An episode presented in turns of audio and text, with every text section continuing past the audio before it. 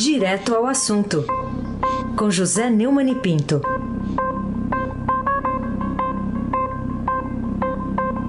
Neumani, bom dia. Bom dia, Raíssen Abac, o craque. Bom dia, Carolina Ercolim, tintim por tintim. Bom dia. Bom dia, Almirante Nelson e o seu pedalinho. Bom dia, Diego Henrique de Carvalho. Bom dia, Frânio Vanderlei Cruz. Bom dia, Clã Bonfim, Manuel Alice Isadora. Bom dia, melhor ouvinte. Ouvinte da Rádio Eldorado 107,3. É o professor Raisen Abac. Vamos lá, então. Crack. Vamos lá, vamos começar com uma notícia que você até já comentou ontem, mas que teve desdobramentos. Teve aquela entrevista do presidente do STF, Dias Toffoli, ao colega aqui, o Luiz Macluf de Carvalho, em que o Toffoli disse que a Lava Jato destruiu empresas e criticou a falta de transparência no Ministério Público. E hoje vem a repercussão aqui. Lava Jato reage a críticas de Toffoli. O que, você diz aí dessa subida de tom dos procuradores, Neumann? Eu fiquei até impressionado, não diria assustado ou surpreendido, mas impressionado, porque foi realmente uma reação de bilis, né? de fígado, porque, quer dizer, é aquele negócio, né? Um bebe, o outro tem a ressaca, né? O, o Dias Toffoli causou, provocou uma reação forte, muito forte é, dos é, procuradores da, da, da Lava Jato e dos chamados lavajatistas. Né? Ah, o Deltan Dallagnol, que é o principal alvo é, da crítica do. porque é o coordenador da Força Tarefa da Lava Jato, chamou a, a reação do Toffoli de irresponsabilidade. Eu acho que a palavra é grande e atenua um pouco, chega a ser até educada diante da manifestação do presidente do Supremo, que jamais poderia ter falado naquele tom, então provoca isso. E entre os políticos lavajatistas, né, a, a, resposta dos procuradores, o Pozobon, por exemplo, disse que a outra opção seria não investigar ou não responsabilizar o que a Lava Jato não fez. Então, o, o, no meio jurídico há uma, um certo estupor, mas o grupo muda Senado, que são 30 senadores, que assinaram um novo recolhimento de CPI para investigar Dias Toffoli. O documento só vai ser protocolado em fevereiro, depois do recesso do Congresso. E os senadores que assinaram o requerimento dizem que ele é uma reação ao conjunto da obra de Toffoli. Realmente, a entrevista do Toffoli foi a, comun a comunhão do inútil com o desagradável, parece manifestação de bandido da Lava Jato, segundo o senador Major Olímpio do PSL de São Paulo. Ou seja, é, o Toffoli eh, deu a declaração e se escondeu no recesso. Mas o recesso termina na hora que o recesso terminar, o pau vai comer de novo. Carolina Ercolim, tintim por tintim. Quer falar mais ainda sobre esse assunto, né, que motivou você escrever, inclusive, um artigo que você publicou no seu blog? Cadê o tambor? Sem tambor.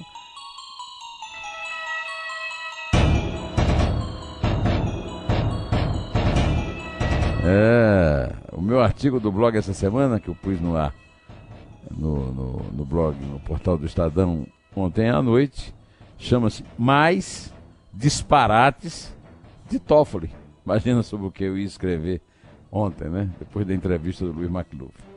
E a linha fina do artigo diz: ao atribuir destruição de empresas corruptas à Lava Jato, que apenas as denunciou, e reclamar da falta de transparência do MPF, Ministério Público Federal, o presidente do Supremo Tribunal Federal ultrapassa limites da inteligência e da lucidez. E como eu sempre faço, toda semana, eu vou ler para você o último parágrafo do artigo. Em seu afã de se transformar em Maquiavel de Marília, o ex-garçom petista da Academia da Pizza, na Vila Madalena, já teve a pachorra de misturar delito fiscal, da alçada da Receita Federal com crime financeiro, fiscalizado pelo COAF, que virou o IF e agora voltou a ser COAF. Na decisão monocrática que perdeu por 9 a 2 no plenário do STF. A liminar blindava ao mesmo tempo o primogênito do presidente da República, senador Flávio Bolsonaro, sua digníssima esposa, a doutora Roberta Gurgel, e a esposa do colega Gilmar, Guilmar Mendes.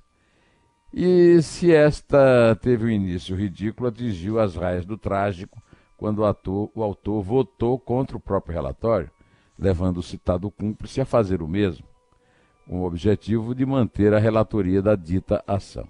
Para evitar que Alexandre de Moraes não a assumisse por ter dado início ao voto contrário, deixou dois colegas que o seguiram, Marco Aurélio Melo e Celso de Mello, ao relento do abandono ante a execração popular, que ele insiste em desprezar em suas manifestações isoladas ou nos votos em plenário.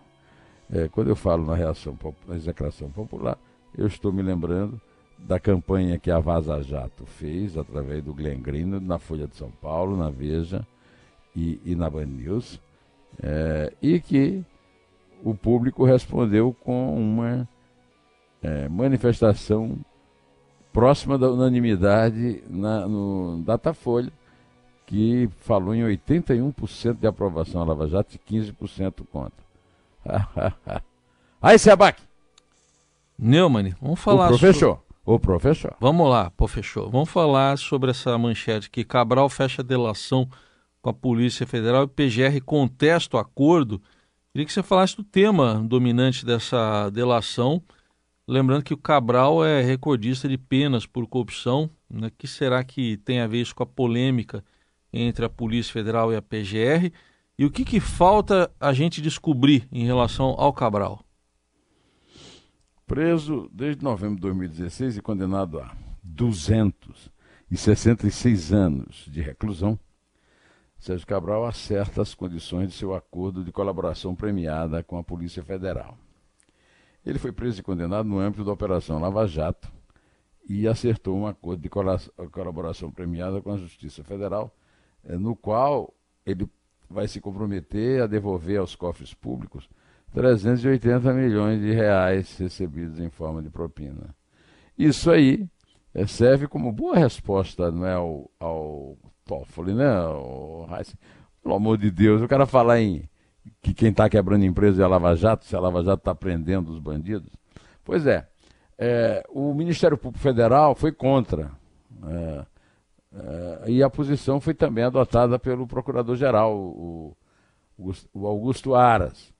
Augusto Aras disse que estranha que o procedimento em sigilo legal, que só poderá ser publicizado pelo ministro relator Edson Fachin após eventual denúncia do Ministério Público, seja objeto de tanta especulação e por isso não se manifestará. Mas quando eu estava aqui me preparando para responder às inquirições né, do, do Heisen e da, e da Carolina, eu, é, a Isabel me interrompeu aqui para me contar que é, o Ricardo Coutinho acaba de virar alvo de mandado de prisão preventiva na sétima fase da Operação Calvário da Polícia Federal. Ricardo Coutinho é um um político paraibano, foi várias vezes governador e elegeu o atual governador João Azevedo, e, e, é um político que construiu uma fama de honesto, honestão, né?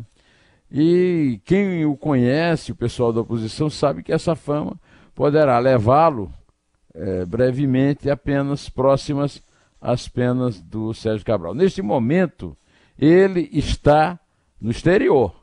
Ele não foi preso, mas é alvo de mandado de prisão preventiva na sétima fase da Operação Calvário da Polícia Federal, que foi deflagrada agora cedo na Paraíba. São cumpridos 54 mandatos de busca e apreensão e 17 mandados de prisão preventiva na Paraíba, Rio Grande do Norte, Rio de Janeiro, Goiânia e Paraná. É, além de Ricardo Coutinho, foram também é, alvo dessas prisões as deputadas estaduais Cida Ramos e Stella Bezerra, do PSB, a prefeita do Conde, uma cidade do litoral sul da Paraíba, Márcia Luciana, e o irmão é, do Ricardo Coutinho, o Coriolano Coutinho, né? que é, é, bastante conhecido lá na Paraíba e não por boas ações. Carolina Ercolim, tintim por tintim.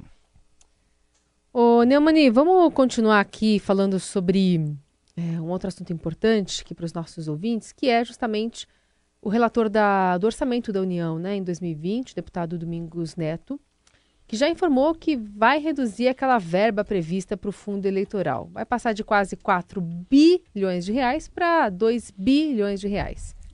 Isso resolve o problema, reduz as críticas? Qual que é a artimanha, a articulação por trás? Carolina, você lembra daquela personagem humorístico interpretado pela Kate Lira, que era mulher do Carlinhos Lira, uma americana, que dizia brasileiro é bonzinho, né? Brasileiro é tão bonzinho, principalmente cearense do PSD o deputado Domingos Neto é tão bonzinho que aí, mesmo tendo sofrido uma pressão para fazer uma. Uh, criar um fundo uh, eleitoral para eleições municipais, imagine só, que era o dobro do fundo da última eleição uh, e o dobro da previsão inicial do governo ao mandar a lei do orçamento, ele é o relator da lei do orçamento do ano que vem, é, resolveu Vamos ouvir o que ele, como é que ele explicou isso, o, o Almirante Nelson, por favor. Vamos ouvir o deputado Domingos Neto.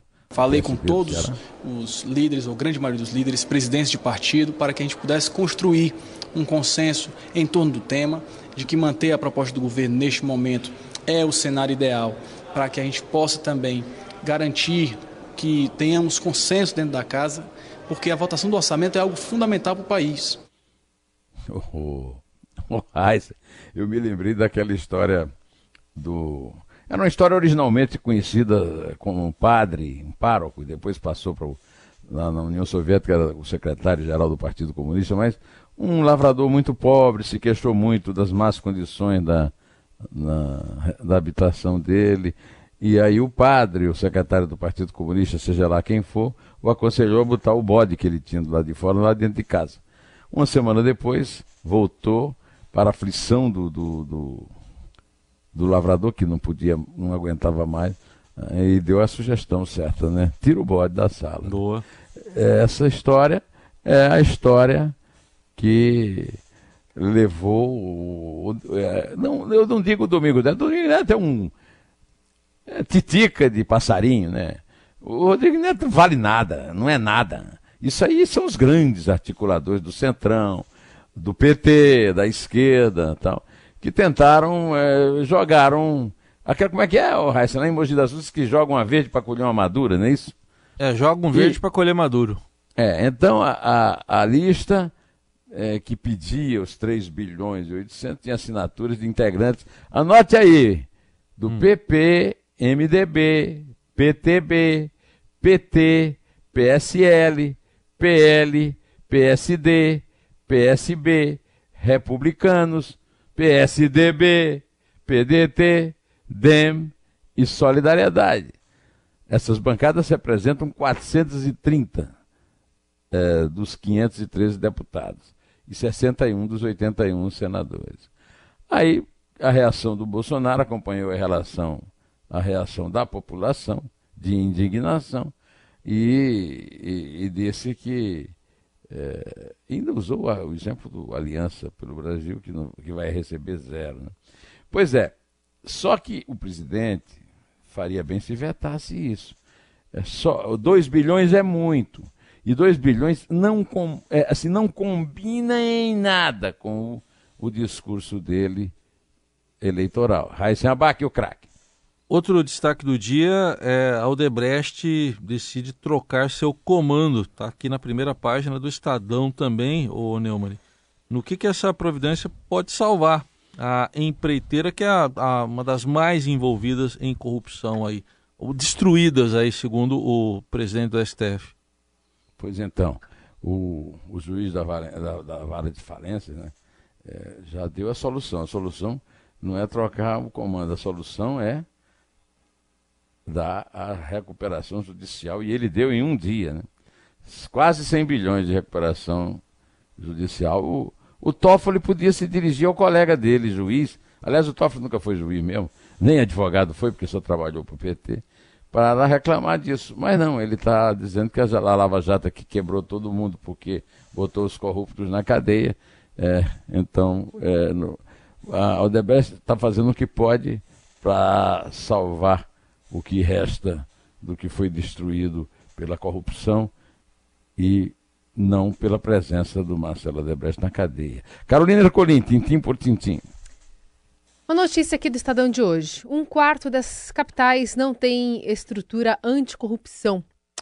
O que motiva essa indiferença das gestões municipais brasileiras no assunto que empolga e mobiliza né, nossa população? Carolina, é, a gente nunca para de, comentar um disparate do tamanho do disparate do, do Toffoli. Né?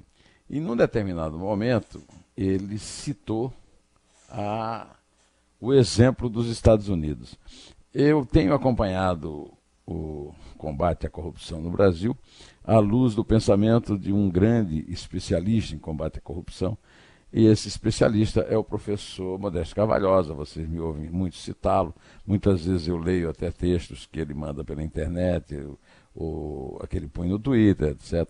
E eu aprendi com o, o doutor Modesto Carvalhosa que durante os governos Fernando Henrique, Lula e Dilma, o Brasil se alinhou corretamente ao governo dos Estados Unidos no combate à corrupção. A diferença é que o combate à corrupção nos Estados Unidos ganhou muita seriedade, muita profundidade, muita eficácia nos últimos anos, mas vem sendo. É, as providências vêm sendo tomadas há mais de século. Né? O, o, chamado performance bonds, né? que a, respeito dos quais o, o professor Cavalhosa tanto fala, né? É, as ações anticorrupção, né? É, é, isso é do século XIX, nós estamos no século XXI. Agora, no Brasil, o combate à corrupção, por enquanto, ele só comove o povão, o cidadão, o eleitor. Os gestores públicos, olha, essa notícia, do, esse levantamento que o Estadão fez, né, é um levantamento com base num, num estudo do Instituto Não Aceito Corrupção, que é presidido pelo Roberto Liviano, mostrando que as únicas ferramentas comuns a quase todas as capitais brasileiras são auditoria e ouvidoria. Ainda, a exceção ainda é de São Luís do Maranhão, que nem ouvidoria tem. Né? Agora, oh, oh, oh, Carolina, há menos de um ano para as eleições municipais, um quarto das capitais brasileiras ainda não disporem de estruturas completas de combate à corrupção, mostra como o Estado brasileiro é, raciocina ali no modelo eh, de Astófoli, no modelo PT, que assaltou os cofres e levou o Brasil à maior crise econômica da história, e não adotam nenhum sistema de controle interno, sendo considerado que, que, que se considera uma medida imprescindível para evitar desperdício de recursos públicos e desvio de conduta de servidores. Ou seja, nós estamos no mato, em cima do, da árvore, cercado de cachorro lá embaixo latindo. Aí se abaque o craque. Neumann, queria que você comentasse também um assunto que também já foi alvo de comentário seu semana passada, que era aquele bônus de 10 milhões de reais no total para servidores da Assembleia de São Paulo, cada um recebendo 3.100 a mais. Nesse... Aliás, já receberam, viu? Já receberam. Mas agora bônus justi... natalino. É bônus natalino. Só que agora a justiça suspendeu, caráter liminar, provisório, né? esse pagamento. E aí, qual a sua opinião? Vamos aplaudir a juíza Gilza Helena Rios, da 15ª Vara da Fazenda Pública, né? que descobriu indícios de desvio de finalidade no, no ato da mesa diretora. Agora, eu quero saber da justiça em geral, como é que fica? O cara não vai devolver o dinheiro que recebeu. Eu acho que até não é nem o caso de devolver o dinheiro que recebeu. É mandar prender todo mundo que mandou distribuir essa farra com dinheiro público, né? Agora, a, a Assembleia disse que, que soltou uma nota. Sabe como é que eu chamo a nota, oh, Raiz? É a nota oh, oh, oh, né? Sim. Ah, o bônus natalino, como você já avisou, chamado pelos servidores de abono, foi pago na sexta-feira, antes da liminar que a juíza deu. E a, a casa disse que está à disposição da justiça para esclarecer quaisquer informações. E qual é o partido que manda na casa, o, o Raíssa, qual é? é o, são os tucanos, né? É. E o governador que manda no partido que manda nas casas? O Que tal se ele desse também uma explicação? O doutor João Dória, É. doutor João Dória Júnior, né? Mas e se o pessoal já tiver comprado o peru aí com esse dinheiro, hein? Como é que faz? Devolve, Como é que o- faz? Devolve o É, peru? Uhum. devolve o peru? Não, faz uma grande distribuição de peru entre sem teto no, em São Paulo. Tá. Aliás, só para falar ainda sobre eh, esses legisladores ou esses eh, parlamentares que foram elegidos aqui pela população, em São Bernardo do Campo aconteceu algo bem parecido. Não sei se você soube, o, o Neumann, aqui Ah, na Grande São soube. Paulo. Os próprios vereadores aumentaram em 26% o salário deles. Né? Então, foi um aumento razoável, foi de 15 mil para quase 19 mil reais, o contra-cheque. Aí depois eles queriam instituir também o 13 terceiro salário aos vereadores também da, É, né? da cidade, lá de São Bernardo do Campo. O, o prefeito conseguiu é, revogar esse, esse 13 terceiro, mas esse aumento ainda está tá em discussão. Está subjudice, como diria o Raíssa Abac em seus tempos de assessor do doutor Sartori. O, o Carolina Ercolim, tintim por tintim. Vamos falar sobre outro assunto aqui que é bem importante, que é a retirada de radares eh, das rodovias federais. É uma bandeira do, do presidente, então candidato Bolsonaro, desde a época da campanha. E no final das contas, eh, se foi feito um levantamento, isso chegou à conclusão de que a redução dos radares aumentou, né? Fez com que aumentasse o número de, de pessoas mortas eh, em rodovias. Não diga! Não diga, Carolina. É verdade, Carolina. É verdade. Pelo amor de Deus, qualquer. qual- até o, o Dias Toffoli, que deve ter uns 5 ou 6 de, de QI, deve, deve prever que se você tira radar da estrada, você aumenta o número de mortos. Mas o Bolsonaro fez uma campanha, eh, na- fez um, adotou um discurso na, na campanha para evitar o desvirtuamento do caráter pedagógico e a utilização meramente arrecadatória dos instrumentos e equipamentos medidores de velocidade, eh, por não também não ter inteligência suficiente para perceber que o caráter pedagógico eh, vem justamente da arrecadação. Porque, como diria o. Como é que era o nome do frade lá, o irmão lá que te dava aula de matemática? Não, ali era o professor Benedito. Professor Benedito. Como diria o professor Benedito, é exatamente a arrecadação que leva à educação. Ou seja, que o instrumento, que o órgão humano mais sensível à pedagogia é o bolso. Agora, adianta alguma coisa? Não sei, né? É, ah, o, o, o, o Bolsonaro vai e manda outra medida provisória, como é hábito dele, né? Lamentável, lamentável. Vamos contar? É três? É dois. É um em pé